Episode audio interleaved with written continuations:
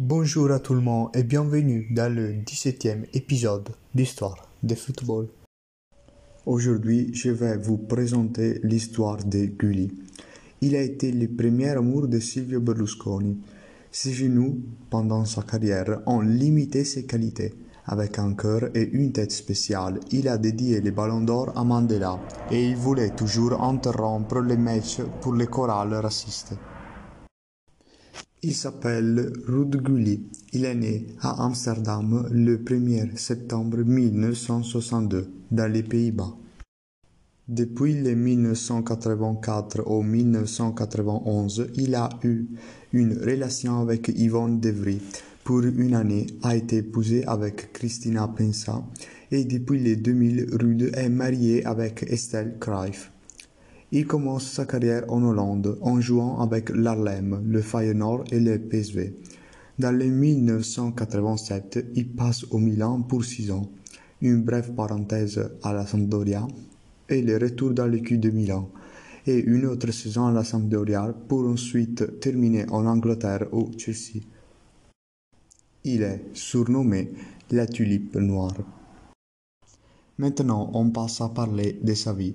Il nous semble étrange, mais il est un Néerlandais qui n'a pas joué à l'Ajax, mais il a su étonner dans ce sport. Berlusconi tombe amoureux de lui quand le voit jouer au trophée Gamper.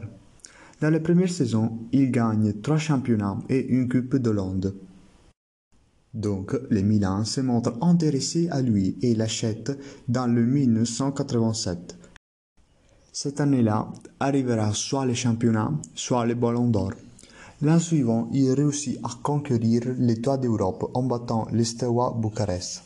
Au Camp Nou, il y a beaucoup de perruques qui représentent ses cheveux. Dans l'été, il arrive aussi l'Européen pour la nationale. Peut-être le 1989 que c'est la saison décisive pour son succès, même si les autres ont été incroyables. Après ça, Malheureusement, le genou ne marche plus, mais il a su ne pas se rendre. Malheureusement, le problème avec sa femme Yvonne continue et ils se séparent. Il rentre à jouer et même si il ne réussit pas à participer à la finale de la Coupe intercontinentale, il gagnera une autre Coupe des champions. La relation avec son équipe ne procède pas très bien. De fait, Capello le laisse en tribune pendant la finale de la Coupe des Champions contre le Marseille. À la fin, il décide de laisser le Milan pour changer ville, toujours en Italie. Il arrive à la Sampdoria, où, à part une coupe nationale, il n'a pas la même force que le motivait au Milan. Sa dernière aventure correspond à l'Angleterre, où il réussira à conquérir une Coupe d'Angleterre. Avec la nationale, il ne déçoit pas, parce qu'il lèvera au ciel l'unique trophée de la nationale hollandaise jusqu'à aujourd'hui, en 1988. Et maintenant, on passe à parler des curiosités sur sa vie. Il a été probablement le premier à parler du fait de la suspension des partis. Il y a deux épisodes de discrimination.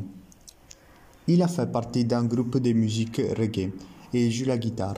Avec eux, il composera des disques. Je les ai écoutés. Ils sont pas mal. Après le retire, il se dédie au golf. Dans ce sport, il participera que dans des compétitions bénéfiques. Dans sa vie sentimentale, on peut compter trois mariages faillis. Le premier avec Yvonne Devry, 1984-1991 le deuxième avec Christina Pensa 1994-2000 et le troisième avec Estelle Cruijff 2000-2013 qui dira qu'elle l'a laissé car il l'avait trompé plusieurs fois. Pour les buts à souvenir les plus importants, il y en a deux.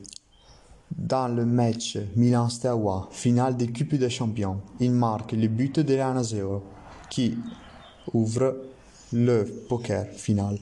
Une conclusion que, tout d'abord, frappe un défenseur et ensuite il est prêt pour la rebattre dans la porte. Puis on a Pays-Bas contre Russie. Il marque l'Anna 0 avec une touche de tête formidable qui dépasse le gardien. Celle-ci, c'est la finale de l'Européen du 1988 où l'Hollande gagnera.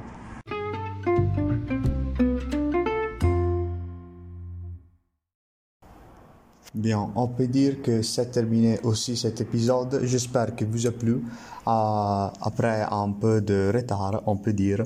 Mais hmm, j'espère que vous a plu. Et donc, je vous invite à passer dans mon euh, compte Instagram, Histoire de football, à partager ces podcasts et à les écouter plusieurs fois.